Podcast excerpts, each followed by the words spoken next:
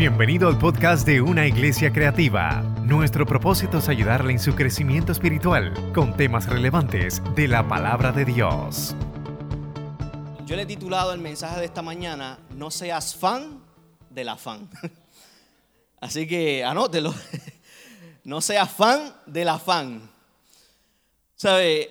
Yo quiero que por un momento se tomen como dos minutos y en su mente se haga la imagen o que usted pueda dibujar en su mente cómo sería de aquí a 30 años los carros. Vamos un momentito.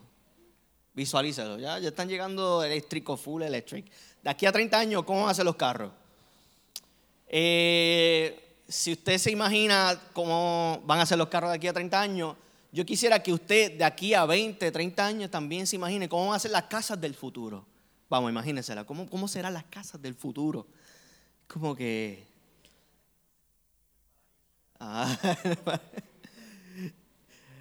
¿Y cómo será su vida en un futuro? Hágase la, la imagen, el picture. Ahí es como que todo el mundo se está tomando el tiempo para pensar. Pero eso es bueno, ¿sabes por qué? Porque usted no está solo en esto. La humanidad siempre ha tenido la necesidad de imaginar o conocer o querer, ¿verdad? Hacerse una imagen de cómo va a ser el futuro. Lo hemos visto desde hace mucho tiempo con las películas Back to the Future, Matrix, iRobot, Ready Player One. Hay un sinnúmero de ideas por ahí que muchas veces nosotros consumimos proyectando lo que puede ser el futuro.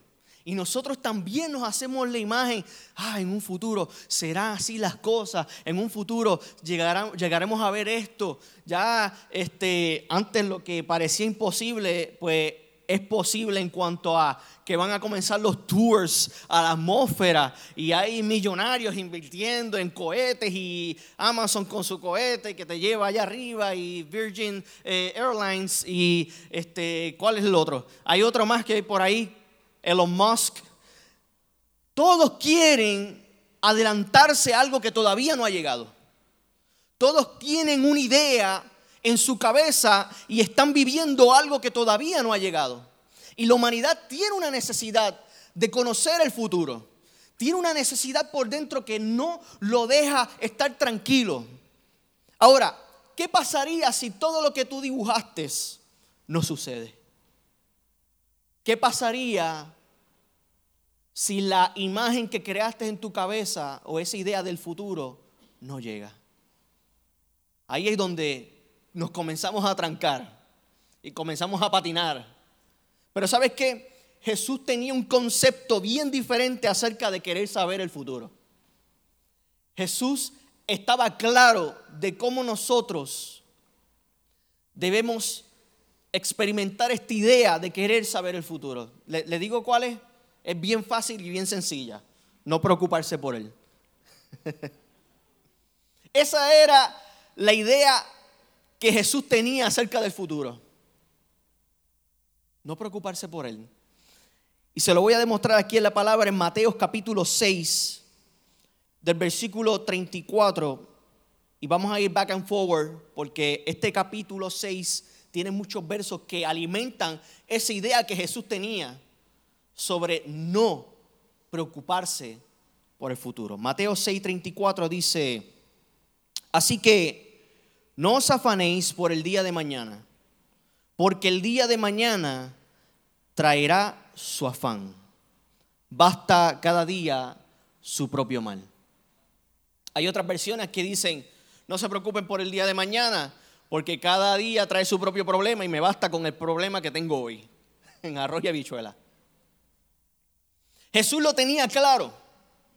Y Jesús tenía claro que la gente necesitaba entender esto porque en el tiempo y en el contexto cultural que Jesús estaba viviendo era importante hacerse esa pregunta porque ellos dependían de temporadas, de la siembra, de los ríos, de las crecidas, de cómo estaba la cosa. Y muchos rabinos ¿verdad? No enfatizaban en esto. Y Jesús le decía, hey, tienes que estar tranquilo, tienes que estar tranquila, porque cada día trae su propio afán. Cada día trae su propio afán. Incluso en Mateo 6, del 25 en adelante, él comienza a hacer varias referencias de si, vamos, vamos a leérselo para que lo tengan más claro. Dice, por tanto os digo, no os afanéis por nuestra vida, que habéis de comer o que habéis de beber, ni por vuestro cuerpo que habéis de vestir.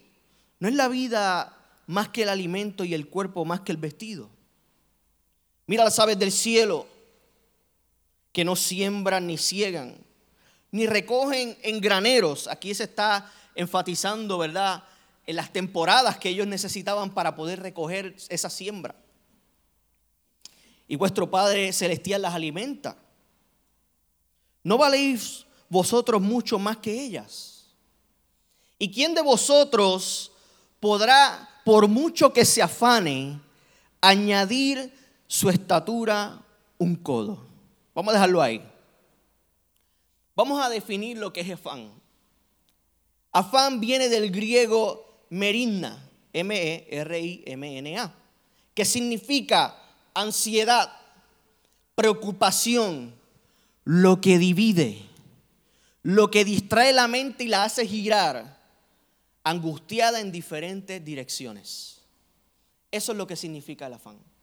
Jesús entendía que si su pueblo se mantenía bajo el concepto del afán, iba a vivir dividido en sí mismo. Iba a ir en diferentes direcciones, en las cuales ninguna de esas direcciones, si se sostiene bajo el afán, lamentablemente nunca te va a llevar a la voluntad de Dios. Muchas veces tenemos nuestra mente atada al afán y tenemos que cuidarnos de eso porque la ansiedad en su fondo puede llevarnos a falta de fe e incredulidad. Es como un disfraz que hay encima de todo eso. Pero es que es difícil, Henry, con todas las cosas que están sucediendo, que la gasolina sube, que el bill de luz me llega como si yo fuera Walmart, eh, eh, y un montón de otras cosas. Es inevitable no ponerme a pensar cómo voy a resolver la situación mañana que las cartas que me están llegando, que las noticias que están sucediendo, es inevitable. Pero Jesús tenía esto claro. Y él decía, cada día trae su propio afán. Y este versículo en el cual leímos que decía, por más que se afane, podrás añadir un, codo de, de estatura. Este concepto, si lo vamos a buscar en el original, se estaba refiriendo a Eliquia. Jesús se estaba refiriendo a tiempo de vida. Por más que tú le des cabeza a la situación del mañana, no se te va a añadir tiempo de vida. Al contrario, el tiempo de vida que estás teniendo hoy lo estás gastando en algo que todavía no ha sucedido. Por eso es que Jesús decía, no podemos afanarnos porque tú no puedes añadir algo que todavía no existe. Tú no puedes añadir algo que todavía no se ha materializado. Es como llenarte de algo invisible y darte cuenta que tú mismo has estado aguantándote la respiración sin ningún sentido. Estar dividido, lo que causa el afán, nos priva de una vida de propósito. Porque nos hace, ¿verdad?, caer en el tirijala de lo que debo ser mañana y lo que soy hoy de lo que debo hacer mañana y lo que estoy haciendo ahora. ¿Verdad? Pero sabes qué? Lo que quiero hoy o lo que quiero mañana, no importa si no vives bien hoy. Lo que se aproxima mañana, no importa si tú no vives bien hoy. Y nuestro Dios es un Dios que está claro de que nosotros necesitamos experimentar el aquí y el ahora para poder recibir muchas cosas, aunque nosotros creamos que no se han materializado. Mira lo que dice Mateo 3:25, y esto lo lleva a una escala mucho más grande. Y si una casa está dividida contra sí mismo, tal casa no puede permanecer. Si el afán en su original y derribado significa la que divide, Cuando él se refiere a una casa dividida no puede permanecer, imagínate un individuo dividido. Un individuo que en sí está fragmentado. Yo le, recalco mucho a los jóvenes que nosotros somos cuerpo, alma y espíritu. Y cuando tú vas a los profesionales de la salud, por ejemplo, un psicólogo, o si vas a un psicólogo cristiano, lo primero que te va a decir es eso, somos cuerpo, alma y espíritu. Y estas tres cosas están hechas para estar alineadas unas con otras. Si tú estás aquí es porque tenemos que identificar cuál, es cuál de esas tres se fue por un lado, cuál de esas tres se ha dividido. Y quizás tú estás percibiendo todas estas cosas como caos porque tú mismo estás dividido en sí. Y el enemigo necesita simplemente dividirte para que tú no llegues a ningún lado. Porque esa misma división, como dice la definición original del afán, te hace girar en diferentes direcciones. ¿En qué dirección estás yendo hoy? Pero no, no quiero que te vayas literal en cuanto a dirección de caminar. ¿En qué dirección se está yendo tu mente? ¿En qué dirección se está yendo tu corazón? ¿En qué dirección se está yendo tu alma, tu espíritu? Mientras estás aquí sentado. Muchas veces, y te lo puedo asegurar, tenemos la cabeza en otros lugares. ¿Por qué? Porque cada uno de nosotros tenemos una pequeña porción de afán. Y por eso es que yo quiero que usted deje de ser fan del afán. Dile que está a tu lado, no sea fan del afán. Oye, no sea fan. ¿Por qué? Porque me he dado cuenta que esta generación en particular quiere hacerse fan del afán. Yo que he bregado un montón de tiempo con jóvenes, eh, los otros días me di cuenta de un trending que decía, tres cosas que si las tienes, eres ansioso. Uno, te come las uñas. Dos, te agarras el pelo. y yo decía, bienvenido, eres ansioso. Y yo, pero es que yo no debo sentirme con de ahí porque eso no me yo no quiero pertenecer a ningún grupo de ansiosos. Yo quiero salir de ahí porque eso no me lleva a ningún lugar. Entonces tenemos una sociedad que es fan del afán porque quiere pertenecer a algún lugar. ¿Sabes qué? Yo prefiero pertenecer al lugar de los santos, de los redimidos, de los que son salvos, de los que son sanos, a, pertenecer al grupo de los que son ansiosos de los que se alimentan de algo que todavía no han llegado y lo hace caminar en la derriba. Jesús entendía esto. Y su pueblo en el contexto cultural vivía añorando algo que todavía para ellos no había llegado y Jesús estaba ahí.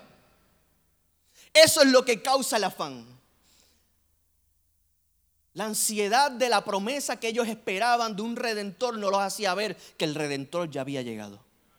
Y muchas veces la ansiedad y el afán por ser fan a Él no nos deja experimentar cosas que ya Dios ha traído a nuestra vida hoy día. Por eso es que Jesús lo tenía claro. No te preocupes por el futuro, porque ya eso lo tengo en mis manos. Preocúpate por vivir bien hoy, porque el estatus de vida es el que cuenta ahora. Aleluya. Es importante que usted entienda eso, porque es que Jesús se, se, esmeró hoy en el capítulo 6 del versículo 25 hasta el 30, que leía aquí 34. Le dio duro ahí. Mira, pero es que usted es más que eso. Ni las flores se vistieron más que Salomón, mejor que Salomón. Dios guardó de todas estas cosas. ¿Quién más tú que eres su hijo? ¿Quién más tú que eres su hijo? Así que es importante recalcarte eso. Ahora, ¿cómo evito el afán? ¿Cómo evito el afán? Y esto es una parte importante porque es la parte más difícil porque nos toca a nosotros. Es la parte en la cual nosotros tenemos que poner de nuestra voluntad para poder querer salir de ahí. Porque si usted no razona en cuanto a lo que Jesús está hablando aquí, usted no va a entender la magnitud de lo que Dios quiere mostrarte hoy. Y el afán es como una venda. No, que yo, que yo, que yo, que yo. Yo, antes, cuando yo estaba en el oeste, trabajaba en un lugar y el, y el guardia de seguridad que estaba ese en el turno de noche siempre llegaba, siempre me decía lo mismo, no, que cuando yo esté bien, voy a ir a la iglesia. Cuando yo o me sienta así, ¿no? quizás mañana. yo mañana yo me veo o sea, ya transformado. Y yo decía, pero es que no se trata de que usted se arregle a sí mismo para llegar a la iglesia. Se trata de que usted llegue a la iglesia con todas las cosas que lo componen, con todas sus debilidades, con toda eh, eh, su vida fragmentada, para que Él sea glorificado en usted. Porque si usted trata de arreglarse a sí mismo, ¿quién es glorificado en el proceso?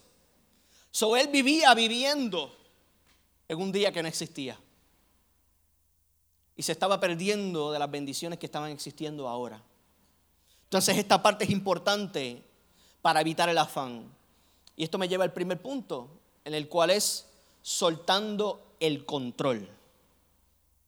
Soltando el control. Siempre, siempre queremos tener control de las cosas. Y cuando, ¿verdad?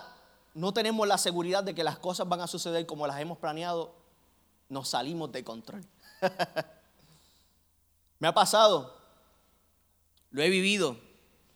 Cuando uno es bien sistemático, ¿sabe? Y quiere tener todo bajo, ¿verdad? Amarrado.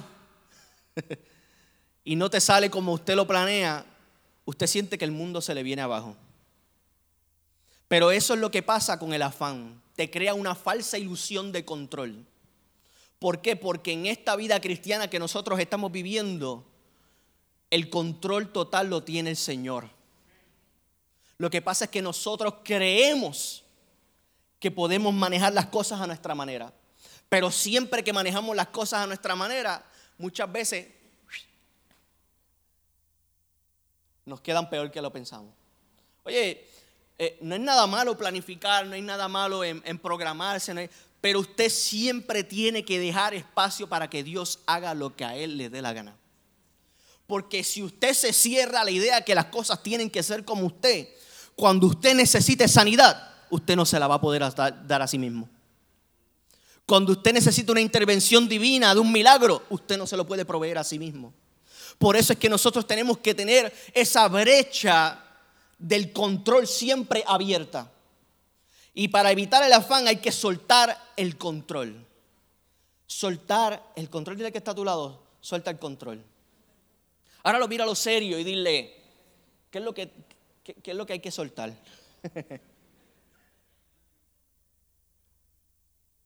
lo que hay que soltar.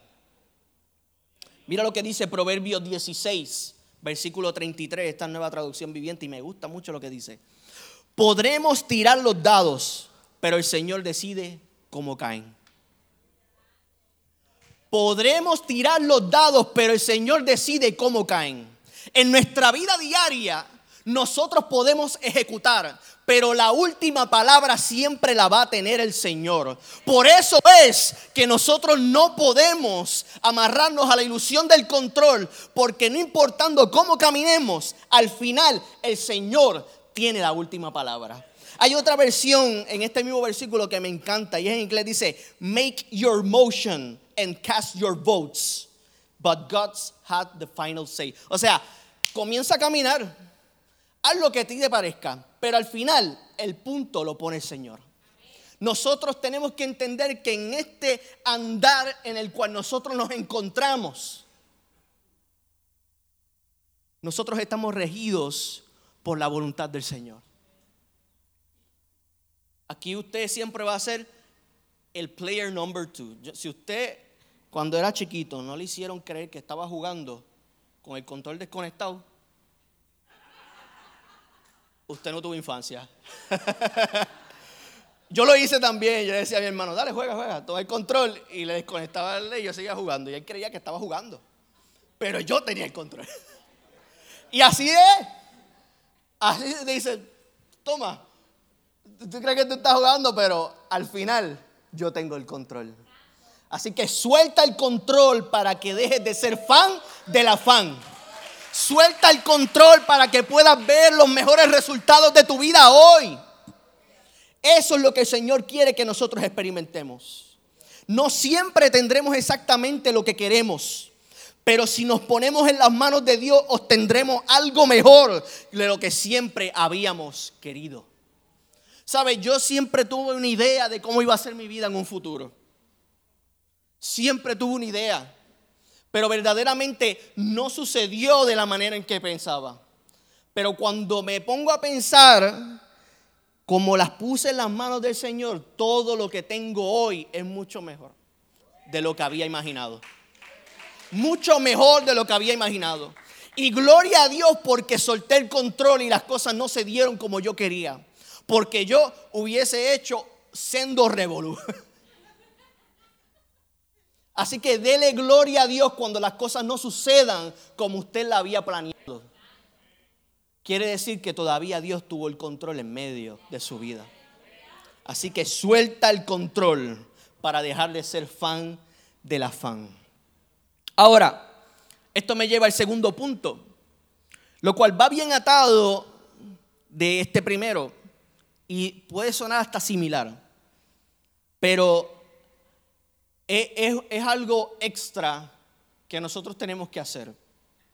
Porque además de las decisiones cotidianas que nosotros tomamos, hay unas decisiones espirituales que debemos tomar.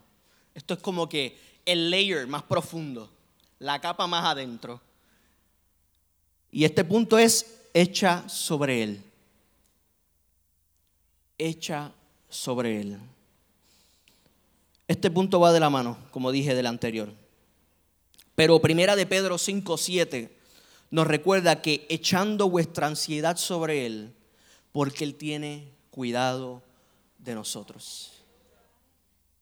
Él tiene cuidado de nosotros. Esto me acuerda cuando yo trabajaba en el aeropuerto, que yo trabajaba en el counter y la gente iba con la maleta. Yo estoy seguro que usted lo ha hecho, no, no se venga a hacer que usted, usted lo ha hecho un montón de veces.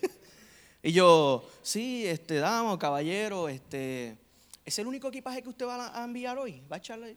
Sí, sí, sí. Esto es lo único que voy a enviar hoy. Y tú lo ves allá en la esquina. Esconden la otra maleta detrás del murito.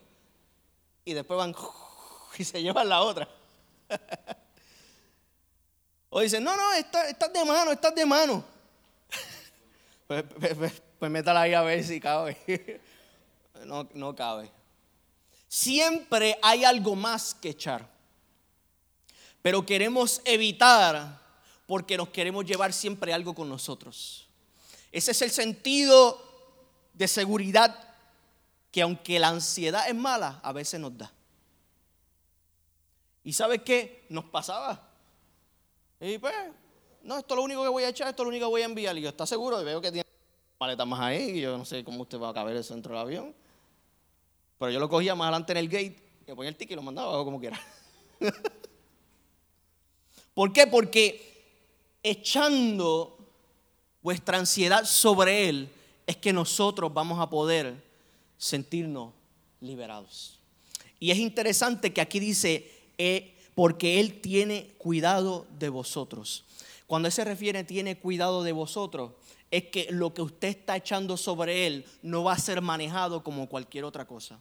Va a ser manejado con amor, con cariño, con restauración, con fortaleza, porque Él entiende que lo que has echado delante de Él, sobre Él, tiene que ser manejado de la manera apropiada.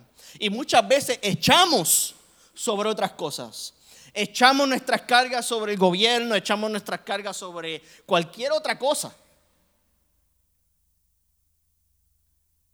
Y cuando vemos que no son manejadas de la manera correcta, nos damos cuenta que no debemos poner nuestra esperanza en eso. No debimos poner nuestra esperanza sobre aquellas cosas materiales que también se van a acabar como nosotros. Por eso es que Pedro entendía y decía, echando vuestra ansiedad sobre Él, porque Él tiene cuidado de, vosotros. Pero no se queda ahí. Proverbios 12, 25 dice, la preocupación agobia a la persona una palabra de aliento la anima. Si hoy usted se siente que la preocupación lo tiene agobiado, Si hoy usted se siente que mientras usted está aquí sentado está pensando en 20 cosas más que no ha resuelto, que van a llegar el lunes y que viene el martes y que viene el miércoles, yo quiero decirte que tenga paz, porque esta palabra que estamos lanzando hoy aquí de este altar te va a animar. Te va a animar. Trata de sustituir esa preocupación por la palabra de vida para que usted pueda tener un mejor entendimiento de cómo llegar al lunes. y no llegues al lunes sin la palabra que te da ánimo. Porque queremos llegar al día de mañana vacíos.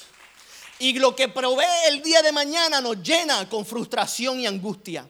Pero si usted va lleno al día de mañana, lo que se presenta el día de mañana y toque a la puerta, ah, cuando el Señor abra la puerta va a decir, aquí estoy viviendo yo y usted no puede entrar. Cuando mañana venga la preocupación, venga a la paz y le diga, aquí vivo yo, usted no puede entrar. Cuando mañana se presente la enfermedad, aquí vive la sanidad y usted no puede entrar. Porque usted aprovechó la palabra de hoy y no lo que, ah, lo que viene mañana. Por eso es importante estar presente en lo que Dios quiere hacer hoy. Porque hoy, hoy es que Dios se está manifestando. Tenemos una esperanza, claro que sí, pero mejor que la sanidad de mañana es la sanidad que Dios está proveyendo hoy en esta casa. Mejor que la restauración de mañana es la restauración que Dios está proveyendo hoy en esta casa. Mejor que el milagro de mañana es el milagro de hoy que Dios está proveyendo en esta casa.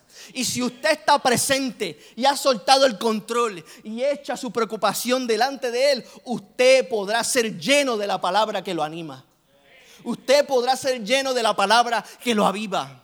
Por eso es que tenemos que dejar de ser fan del afán. Claro, yo creo que todo el mundo lo diga la misma vez. A la cuenta de tres vamos a decir, deja de ser fan del afán. Una, dos y tres. Ahí está. Recuérdelo.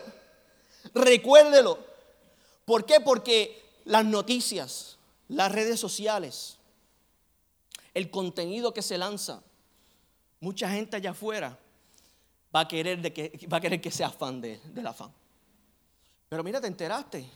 No, que la cosa se va a poner mañana. Mira que, la, la, guerra va a apretar. Mira que las compras. Mira que el pavo ahora está más caro. Mira que ahora pesa menos.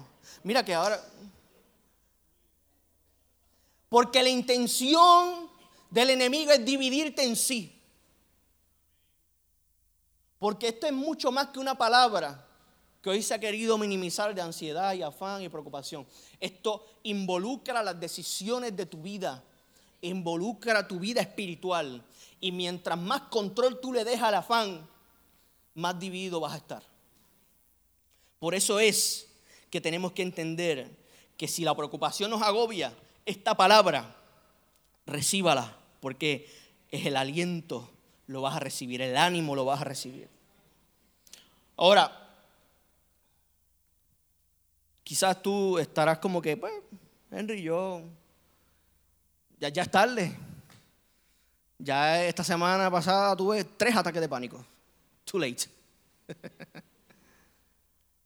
Pues sabes que hay algo que me gusta mucho, que lo encontré en Salmo 94, 19. Y esta nueva versión internacional dice, cuando en mí la angustia iba en aumento, tu consuelo llenaba mi alma de alegría. ¿Sabe? Quizás estamos sintiendo que ya la angustia nos ha atacado demasiado. Quizás ya sentimos que estamos saturados por, ¿verdad? La ansiedad y no sabemos cómo manejarla. Además de, ¿verdad? Que le aconsejo, además de si usted va a ir a un profesional de la salud, ¿verdad? Pues, amén. Usted debe también procurar echar todo delante de Él. Para que pueda complementar todas esas cosas que usted está haciendo. ¿Sí? Porque la, hay gente que Dios le ha dado la capacidad y la sabiduría para manejar estas cosas. Y eso no invalida la fe, por si acaso. Y tampoco la fe invalida la ciencia, porque en la Biblia también existía eso. Así que usted tiene que entender como el salmista, cuando en mí la angustia iba en aumento, ¿sabes qué? Él está presente para darme consuelo, para llenar mi alma de alegría. ¿Y por qué particularmente el alma? Porque en el alma está el asiento de las emociones. Es donde se pelean unas batallas extremas. Y sabes qué? Ahí hay como que un trono chiquitito. y depende de quién usted deje sentar en ese trono, es como usted va a poder experimentar no solamente el día de hoy, sino lo que nos ha llegado. La angustia, la ansiedad, el afán, es exceso del futuro. Si usted se va a llenar de algo, llénese de hoy, de lo que Dios está haciendo ahora, de lo que Dios le habló hoy, de lo que Dios le ha prometido hoy. Y sabes qué? Gócese del momento que Dios le está dando para experimentar con su casa, su gente, lo suyo. Respire, mire a su alrededor y entienda que cada cosa que Él ha creado ha sido para bendecirte y para transformarte. Si yo hubiese entendido esto hace mucho tiempo, yo me hubiese evitado un montón de dolor de cabeza. Las canas estuviesen menos. Ahora ya hasta me combino. Pero a mi esposa le gustan. Oye, ese también es de trabajar con los jóvenes. Eh, la acumulación de los de aquí y los de allá. Pero usted tiene que entender que cuando Jesús está claro acerca de un tema, y si usted es imagen y semejanza del Señor, usted también tiene que estar claro de un tema. Y ese tema debe ser que yo no me voy a preocupar más por el futuro, porque mi futuro está en las manos del Señor. Yo no sé en qué manos está tu futuro, pero mi futuro está en las manos del Señor. Óyeme, esto de ser papá también te da otra perspectiva y te hace entender que desde antes ya el Señor te había procurado, te había pensado, te había amado. Y sabes que Él necesita que tú entiendas que vivir ahora es mejor que vivir mañana. Yo cada vez que veo a Noah y lo cojo, yo digo, mano, ¿cómo este chamaco está creciendo tan rápido en un mes? Pero no solamente de eso, sino que yo me pongo a pensar y yo digo, yo te pensé. Yo te amé antes de llegar aquí. Yo tenía planes contigo desde antes que llegaras aquí. Porque e, es otra perspectiva.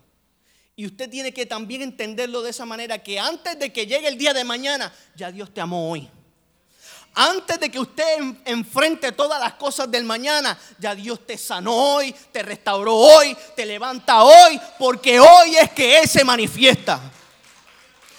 Él no murió para salvarte mañana, Él murió para salvarte hoy. Porque mañana es demasiado tarde. Porque mañana eventualmente será hoy. Y nosotros necesitamos comprender eso porque Jesús necesita un pueblo que esté unido y no dividido. El enemigo quiere hacernos pensar que mientras más fragmentados estemos, mejor. Pero yo quiero decirte que mientras más sólido nos encontremos en nuestra alma, en nuestra mente, en nuestro cuerpo, la voluntad de Dios se perfeccionará y veremos cosas extraordinarias que ni siquiera podemos pensar. Por eso es que en esta mañana yo quiero hacerte la pregunta, ¿dónde tú estás? Y si Elio me puede ir ya acompañando ya con el piano. ¿Dónde tú estás? Dios quiere recogerte donde está tu mente ahora mismo. Dios quiere recogerte donde tu corazón y tu alma se quedaron los otros días. Henry, es que yo no puedo salir de la situación y de la noticia que me dieron la semana. Que el trial que voy a tener en el tribunal la semana que viene, yo no puedo salir de ahí. Que la crisis que viene, que me dijeron que el deadline es la semana que viene, ya yo estoy allí haciendo fila. ¿Dónde estás hoy que el Señor va a ir a recogerte y te va a traer en esta mañana al lugar donde tienes que estar? Yo y yo creo que lo conté una vez aquí. A mí para, para la pandemia a mí me dio yo estaba encejado en esa casa, en un cajoncito ahí y el proceso de la casa estaba detenido. y eso para mí ha sido un testimonio que yo digo, mi mente ya estaba en algo que no estaba sucediendo todavía y yo me estaba volviendo loco. Y dejaba que, que la ansiedad me consumiera. Y me sentía bien frustrado. Pero sabes que Dios me fue a buscar allí donde yo estaba. Y son de esos momentos que cuando un amigo, una persona viene y dice, vente, todo está bien, come, vamos acá. Está bien. El día llegará en el que tú vas a poder estar en eso. Pero tenemos que trabajar con el hoy. ¿Cómo te sientes hoy? ¿Cómo te sientes ahora? la familia de mi esposa o mi familia está pasando recientemente una situación particular porque el tío de mi esposa, bien querido, bien cercano, fue diagnosticado de cáncer.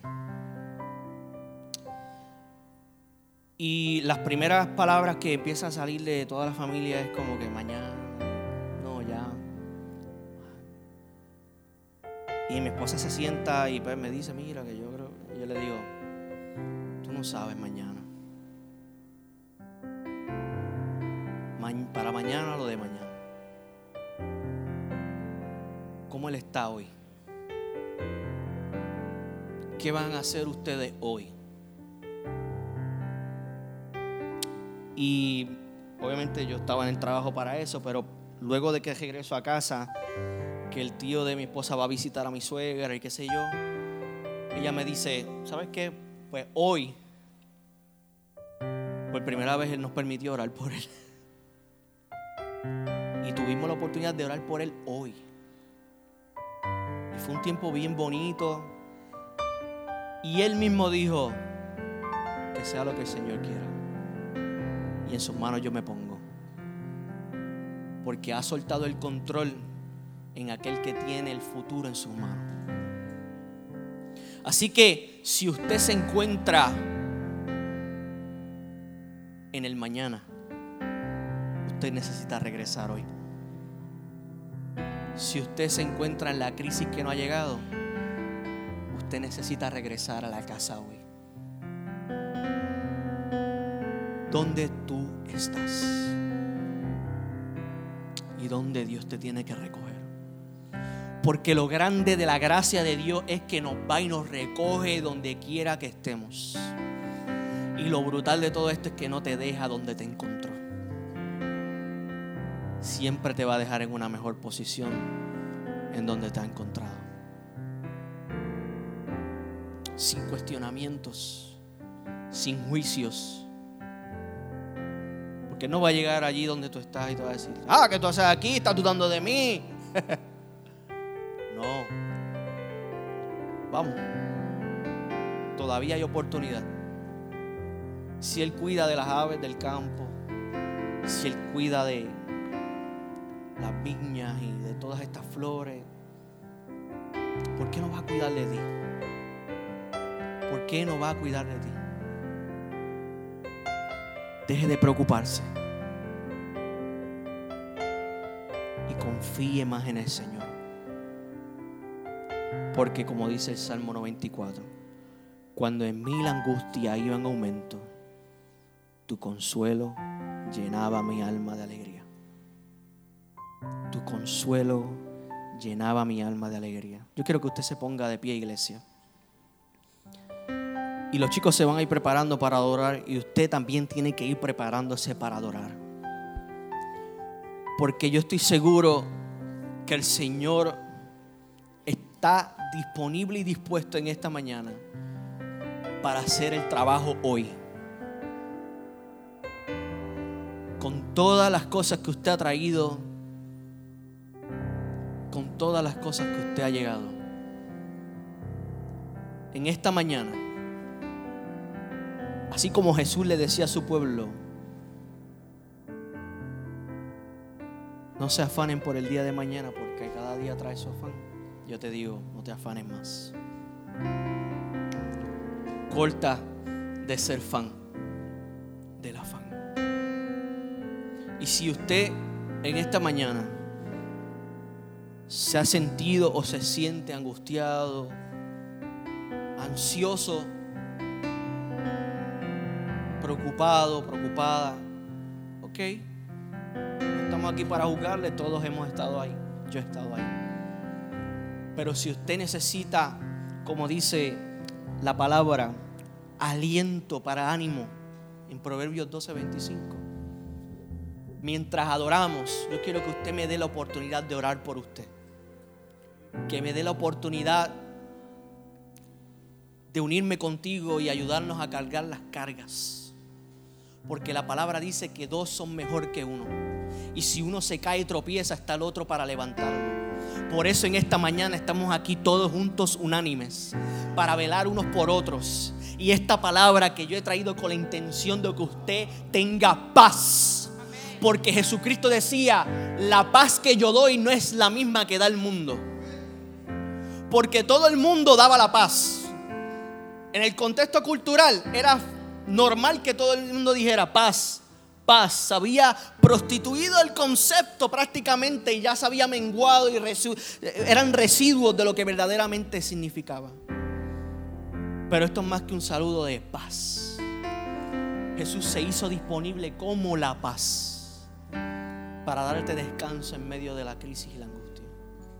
Así que yo voy a abrir este altar mientras comenzamos a cantar y adorar. Y voy a estar aquí junto con los chicos y chicas para que usted pase este altar y cantemos y adoremos, nos animemos y oremos. Adoramos.